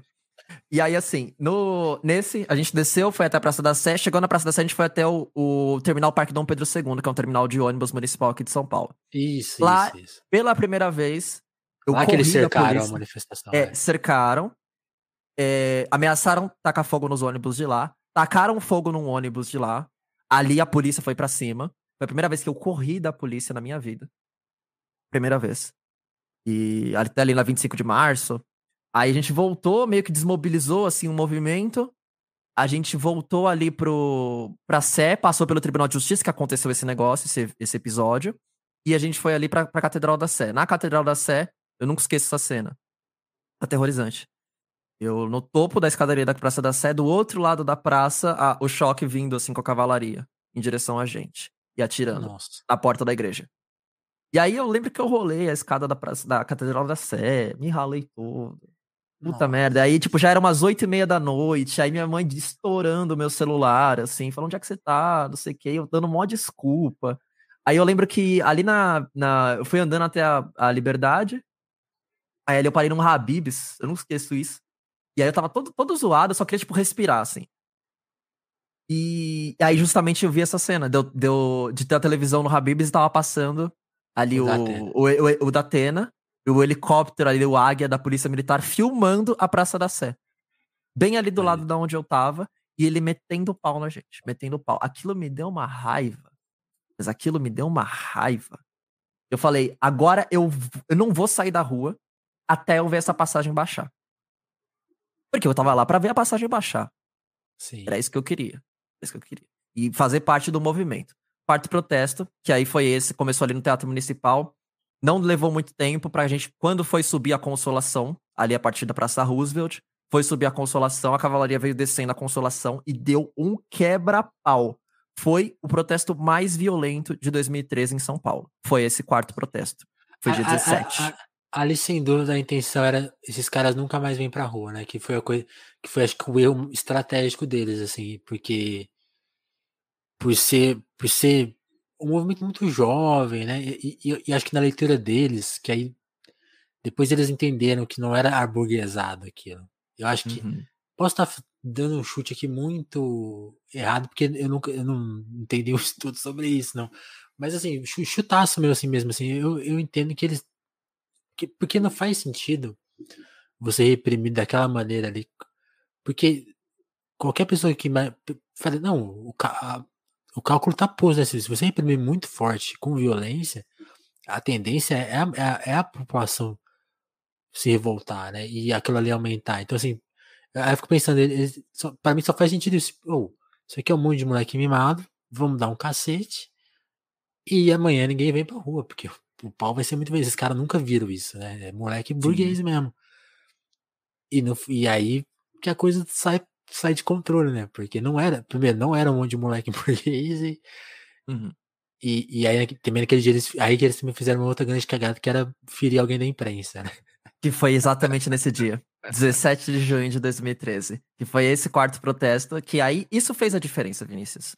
Porque dá, dá, dá tiro e soltar gás lacrimogênio em estudante, jovem, estudante, isso, isso não importa. Isso não importa. Mesmo que seja burguês, isso também não importa. O problema foi a jornalista da Folha de São Paulo aparecer com o olho sangrando no dia seguinte, porque tinha sido alvejada nesse protesto. E aí, aí ferrou. Porque aí a imprensa virou a chave. E aí a imprensa virou a chave. E aí foi no dia que o Datena também falou assim: vocês acham que é válido isso? E aí todo mundo falou que foi. vocês, vocês são, vocês são vocês são a favor do. Eu não lembro como é que era lá a pergunta que ele fez. É, vocês são a favor é, da repressão policial? Eu, eu acho que foi, acho que isso, sabe por quê? Porque aí tem, aí, aí que é foda. Aí porque ju, aí junho começa a dar errado em termos nessa parte, né? Porque tem aquela manifestação que vai para a prefeitura que, uhum. que foi meio meio armada ali, né? Que, que, vai, que desemboca num, num grande. Teatro. Um grande... Aquilo é um teatro. É, te, teve aquele teatro, mas aquilo ela desembocou numa série de saques ali naquela região ali do, ah, do calçadão e tal. Sim, sim, e, isso é. E eu, e eu acho que ele tava filmando aquilo aquela hora, das pessoas saqueando e tal. Era. E aí, e aí, e aí, e aí veio a pergunta: vocês acham que esse tipo de protesto violento, né? É válido? Acho que primeiro era assim, esse tipo de protesto. Aí tava dando muito sim. Aí ele, não, Isso. pera aí, gente, pera aí, gente. Vamos colocar protesto violento, porque eu acho que as pessoas estão confundindo. Elas devem estar achando que é o tipo de. que é só protesto. Elas. Põe aí, protesto, muda a pergunta, protesto violento. Aí as pessoas continuam votando sim. Aí sim. ele. É, gente, não tem jeito, as pessoas estão muito revoltadas. aí ele virou e, na hora. E, e, aí ele virou na hora, porque ele, ele quando ele, ele, se certifica e diz, fala assim, é, as pessoas estão muito revoltadas. E tá certo mesmo, não tem condição essa passagem. ah, o governo muito corrupto. Bom. É muito é bom. Sensacional. É, sim, teve essa aí que teve aquele teatro teve, da prefeitura do, do, cara é. quebrando. É. E, e aí, deixa, deixa, a gente fazer uma pergunta, Caio. Na, porque na época eu, eu não fui pra rua, assim, eu também eu vi a distância. Uhum. E nesse dia, por exemplo, da prefeitura. E aí depois teve aquele dia que ficou grande também, que, que aí. Foi quando, o primeiro quando, que eu fui, ali no Lago da Batata. É, quando despolitizou mais grave, mais fortemente, assim, que a gente notou essa despolitização. Uhum. E aí uma coisa que eu fico, tipo, tipo, você sentiu esse movimento, tipo assim, tipo assim perceber que, putz, ou, ou, ou foi também, ali no calor você tava mais sentindo que, que tava dando certo e tal. Como, como que você foi sentindo essa, essas mudanças ali tão, tão, tão imerso? O que aconteceu foi, depois desse protesto que foi o mais violento, que foi o quarto protesto, que eu mencionei, nossa, foi um dia que até fui com uma ex-namorada minha e tal. Ela ficou em pavor, eu também fiquei assim. Foi, foi, aquele dia foi muito difícil, muito, muito difícil. E eu lembro que eu também cheguei em casa louco, assim, falando com o Ian demais, assim, teclando com ele, falando, cara, cara, pelo amor de Deus, velho, tá acontecendo alguma coisa, enfim, você tem que participar. E aí ele meio. Na verdade, ele meio cagão, né? A verdade é essa. É, aí, aí levou um tempo pra ir, né? Aí teve o, o outro, que foi esse daí da, da questão da prefeitura, né? E o, o, o próximo que aconteceu foi o primeiro que foi ali, inclusive, organizado no Largo da Batata, ali em Pinheiros. Né? E esse eu fui também. Né? Até tinha combinado de ir com Ian, mas a gente se desencontrou também, nem acabou se encontrando ali no, no protesto.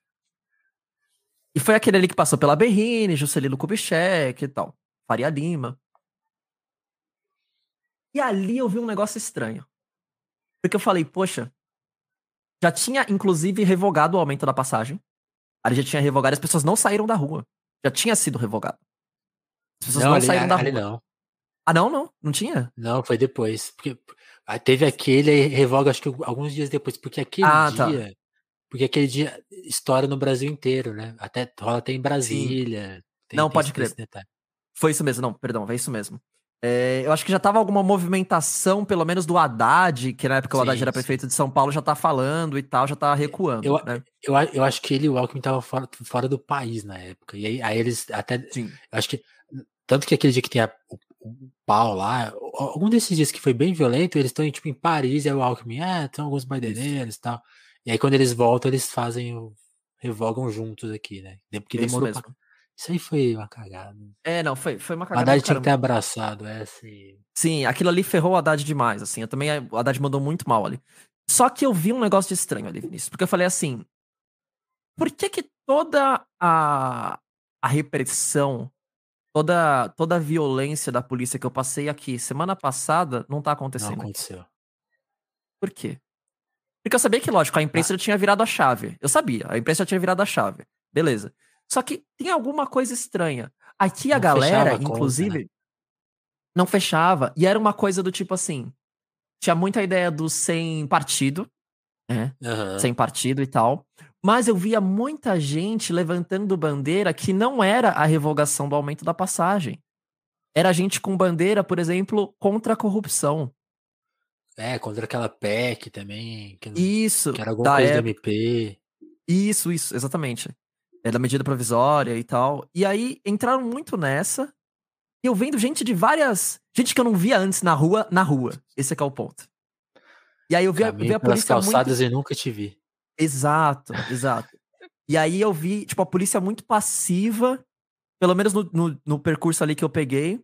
O Ian foi para outro percurso que foi sentido Palácio dos Bandeirantes, que inclusive ameaçaram, inclusive, tomar o Palácio dos Bandeirantes aquele dia. Sim. E, é. Isso é muito louco, né? O, o, o Alexandre Lenares, que participou aqui do Crise Crise, Crise esses dias, fala, né? Tipo, aquele dia podia ter acontecido algo de fato. Se, se, se, se isso é muito louco. Imagina se tivesse um, um, alguém guiando aquela manifestação, que isso talvez tenha sido um erro, assim. E ele direcionasse toda aquela multidão pro Palácio dos Bandeirantes, né? Porque ali, ali foi desmobilizado, né? Uma galera ficou, foi pro nada, que é a marginal, que dá, dá, dá em uhum. nada, né? Dá num, dá, aliás, isso é uma coisa muito louca. Quem andou naquele, naquele trajeto você não entendeu São Paulo ali, porque aquilo ali à noite era um vazio, cara. Aquilo ali é tudo é escritório. Aquilo ali é um vazio, é um nada. Assim, você não tá nem incomodando as pessoas, porque não tem ninguém lá naquela hora. Talvez alguém ficou preso no trabalho porque ficou, é, esqueceu de ir embora às, às seis horas. Uhum. Mas, tipo, é um aquilo ali conta muito sobre a cidade, né? A cidade não existe no, no centro dela. Mas eu tô, sim, sim. tô viajando já. Não, não, mas tem razão. E, e o que eu mais estranhei de tudo nesse protesto da Faria Lima foi as pessoas marchavam em silêncio. Sim. Quietinho. Não tinha palavra de ordem. Não tinha agitação. Aquilo me estranhou muito. Por mais que eu já tivesse, digamos assim, fosse completamente cru na coisa, eu já tinha passado por dois protestos muito violentos. Esse terceiro que eu fui, as pessoas não falavam nada. Cara, agora você lembrou de uma coisa que eu não lembrava. Realmente era muito quieto. Era... E eu acho que esse mal-estar tava meio que em todo mundo que tava ali. Tipo, e aí? O que, que significa isso, né? É, mas por que, que vocês estão aqui? Eu tava, eu tava nesse pensamento. Por que, que essas pessoas que estão marchando ao meu lado estão aqui? Porque eu tô aqui por conta da passagem. Eu tô aqui por conta de um engajamento que eu tô passando já, pelo menos alguns dias, que eu, que eu tomei gás lacrimogênio, né? E aí isso não entrava na minha cabeça. E isso, lógico, aí eu quis entender o porquê. Por que que o, processo de agitação ali do protesto que eu tinha vivenciado foi completamente esvaziado. Isso não entrava na minha cabeça. E aí, lógico, eu fui estudar. E foi um momento em que eu posso dizer que eu me tornei de esquerda em 2013. Mas eu me radicalizei, me tornei marxista, leninista, na faculdade aí estudando de fato teoria. Tendo contato com teoria na faculdade, que eu entrei na faculdade em 2017, me formei no final de 2019, começo de 2020. Fiz uma faculdade de três anos, na verdade, uma faculdade de quatro anos em três anos, né? Estudei muito, muito na faculdade. E aí lá eu me tornei esquerda radical. Lá eu me tornei esquerda radical. mas 2013 foi a virada de chave para mim, para que eu, eu ter me definido como uma pessoa que nunca mais eu vou abrir mão da minha do meu exercício político social. Nunca mais. Sim. Nunca mais. 2013 me transformou, de fato, me transformou. É, mas, bom, aí não vou, não vou dizer de nenhuma obra, né? Você tinha perguntado lá no começo, ah, mas o que, que você leu e tal. Geralmente as pessoas têm alguma revelação com alguma obra e tal. Eu não tive isso. Mas essa, é, essa, essa, foi a sua obra, né? Tá certo, tá é. certo. Foi a prática. Eu acho, eu acho, que é isso. Acho que. Inclusive, inclusive, acho que. Eu até falei uma besteira, cara. Eu acho que assim, talvez, talvez é, é porque a pandemia tá em disputa, né? Talvez a, assim como, lógico, junho foi é disputado até hoje, né? E, e como a gente uhum. mencionou nessa live inteira, né? A história tá sendo disputada o tempo todo. Perfeito. Quem abre mão dela que perde, né? E eu fico pensando assim, cara, a pandemia precisa ser essa revelação para mais gente. Porque assim, o Sérgio Moro tá, foi vacinado, cara. Uhum. Sérgio Moro está vacinado nos Estados Unidos. Isso, isso é, é, é, é, de um absurdo. O cara é, pleiteou esse, esse governo que tá hoje no Brasil, fez a, tudo que era necessário para ele ser implantado. Uhum. Isso não é mais teoria da conspiração, não é ser fã do Lula, né? Não, é, não tem nada de radicalidade nesse discurso. Assim, é, é, é, ele, é, ele é radical aos fatos. Ele participou de um processo totalmente corrupto, vinculado, permitiu que o, que o Lula não, não concorresse às eleições e autorizou que o Bolsonaro ganhasse, que aquela, o, o, movimento ali era, era claro, né? o Lula era o vencedor daquelas eleições. Estava evidente que, que tava, aquilo ia acontecer. E o, os, caras os caras sabiam que tinha um cálculo. Ah, vai, vai dar esse cara aí, esse tal de Bolsonaro. Vamos, e aí vamos ver o que acontece. Tanto que o cara entrou pro governo, né? Não é por acaso. Uhum. Que entrou lá, fez parte, aprovou algumas. Aprovou, né? A, a lei lá que ele queria, esqueci o nome agora, o Código Criminal, sei lá, novo lá. Era o, como que chama pacote, aquela? Pacote, pacote anticrime. Pacote anticrime. Pacote anticrime. É, tá pacote proibido, anticrime. tá proibido o crime. Isso. É, Acabou a violência. Culturas. Acabou a violência no Brasil. Proibido o crime.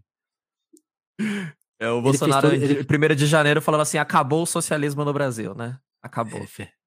Ele, ele fez todo esse papel e tá. E no Brasil as pessoas estão morrendo sem vacina. Né? Porque a vacina. Vamos, vamos cravar que ela foi inventada no mundo, assim, ela é oficial. Vamos, vamos ser bem generosos, 2021. Uhum. Né, o maior número de vítimas da pandemia no Brasil é justamente pós-vacina, né? Então, assim, não existe mais nem aquela. Aquele, aquela, aquela coisa do começo da pandemia, que acho, que acho que a gente lembra bem, que era aquela agonia, tipo assim, cara, isso aí existe e não tem cura, né? Tipo assim, a coisa é incurável, não tem vacina que dê conta disso, é muito perigoso mesmo, porque é um mistério, é uma doença misteriosa, né? Acho que tinha, aquilo ali envolvia um pavor nosso na época, que já sumiu, esse pavor sumiu, de, da maioria, de, da maioria não, né? De muitas pessoas, porque já, a gente já se adaptou à situação e tal. E mais louco, agora já tem uma cura, que é a vacina. Uhum. E de, desse cenário, mais pessoas morreram que antes, né? Então, tipo assim. E o cara fez parte desse projeto, cara. E o cara está vacinado em território americano, né? como pra, eu já usei tanto Caetano nessa live, vou usar de novo. É simbolicamente forte demais para o nome abalar. É, isso é verdade. Isso é verdade. Então. Bem lembrado. Que ele, o Caetano faz esse verso daquela música sobre Guantánamo, né? Ele fala, pô, o fato dos direitos humanos serem desrespeitados em solo cubano pelos americanos é simbolicamente forte demais para o nome abalar. Sim. Que é, é, exatamente a mesma coisa, assim.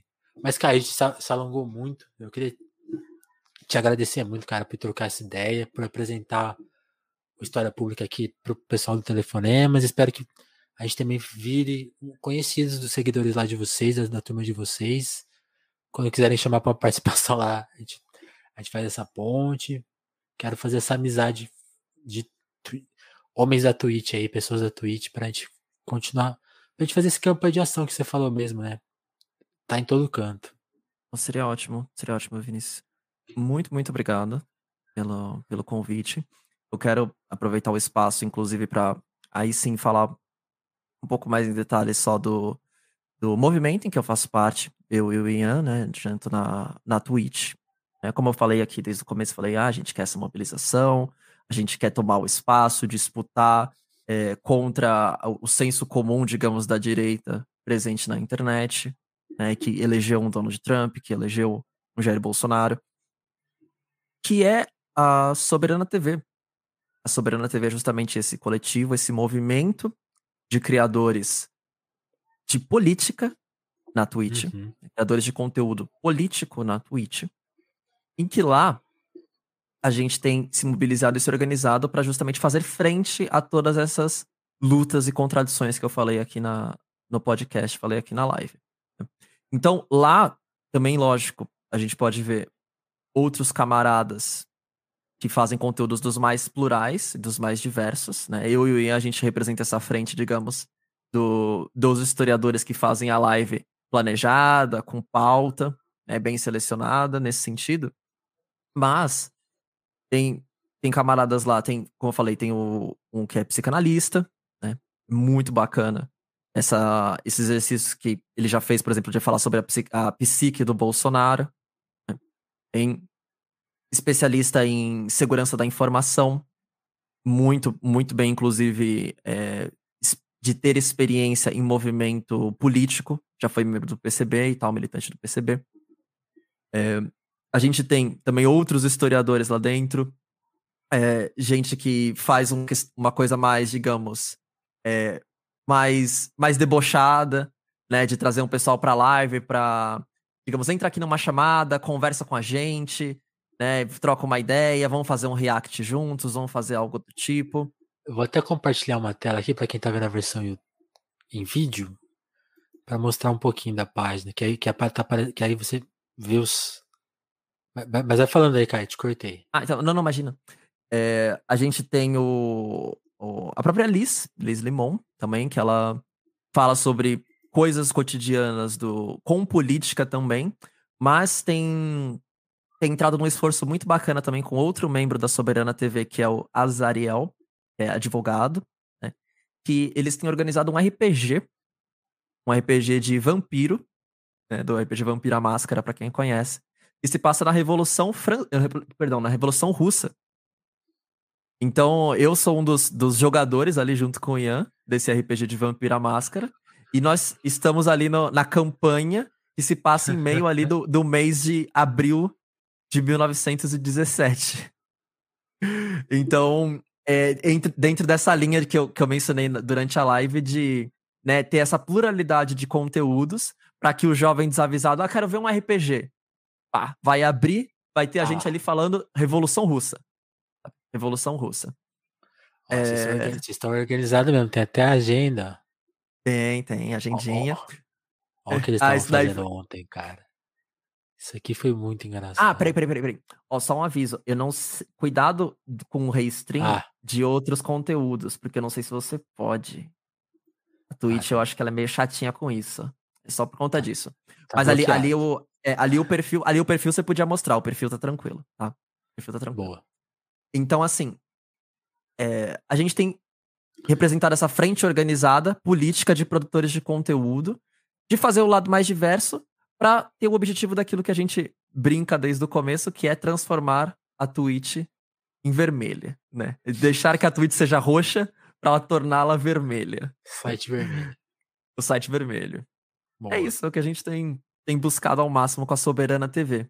Então também fica lógico, não só o jabá do, do própria História Pública, eu e Ian, que a gente apresenta essas lives com notícias, cultura, história, é, para com, com, esse lado que eu falei já mais preparado e mais mediado.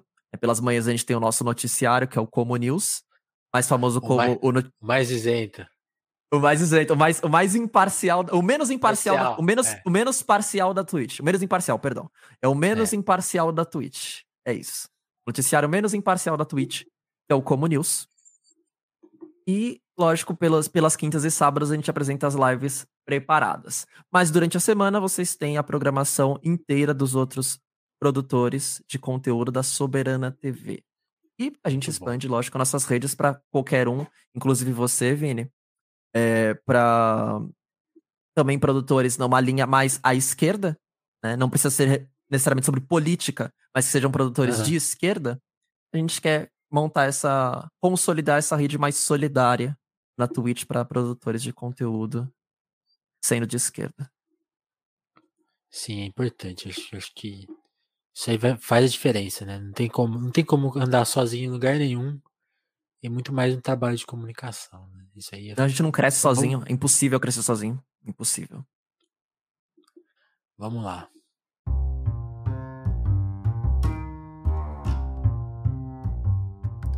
Então é isso, cara. Queria te agradecer. Antes de encerrar a live, só agradecer também aí, no caso, a comunidade do Telefonemas. Que a gente tá lá no apoia que é o pessoal que chega lá com 2, 10, 25 reais. Você pode chegar lá com o valor que for mais legal para você. Sempre lembrando que quem chega com 10, no caso, é, tem direito a desconto na Livraria Alecrim, desconto mensal muito bom. A Livraria Alecrim também é super alinhada com os nossos princípios, porque eles são uma livraria que seleciona o conteúdo, é, pensa o, li o, livro que é vendido, né? Ele não trata. A gente falou tanto aqui de moral. Eu penso também que o, li o livro ele é tratado como uma questão não moral, mas aí de questão de entretenimento. Né? Então se fala muito de, do verbo ler, como se leia qualquer coisa. Não, tem que ler coisas que vão te trazer alguma coisa. Né? Tipo, a leitura tem que ter, tem, tem que ter um sentido além do, da fruição, acho. Embora a fruição, lógico, seja importante. E os livros que que a livraria ali, quem pensa e bola são, são nesse sentido, assim, não, eles não vendem porcaria, assim, basicamente, não vende lixo, não é? Não vende, é, ele tem esse cuidado e tem, e tem o cuidado também de ser uma livraria independente, né? O livro está sendo tão combatido no Brasil e a gente viveu, a gente viveu um período das majors, né? Que hoje estão todas falidas, né? Vejam só. E, e a gente tem que voltar a valorizar o livreiro de bairro, de hoje ele tá na internet, né? são as condições do momento. A livraria quem faz, representa muito esse papel.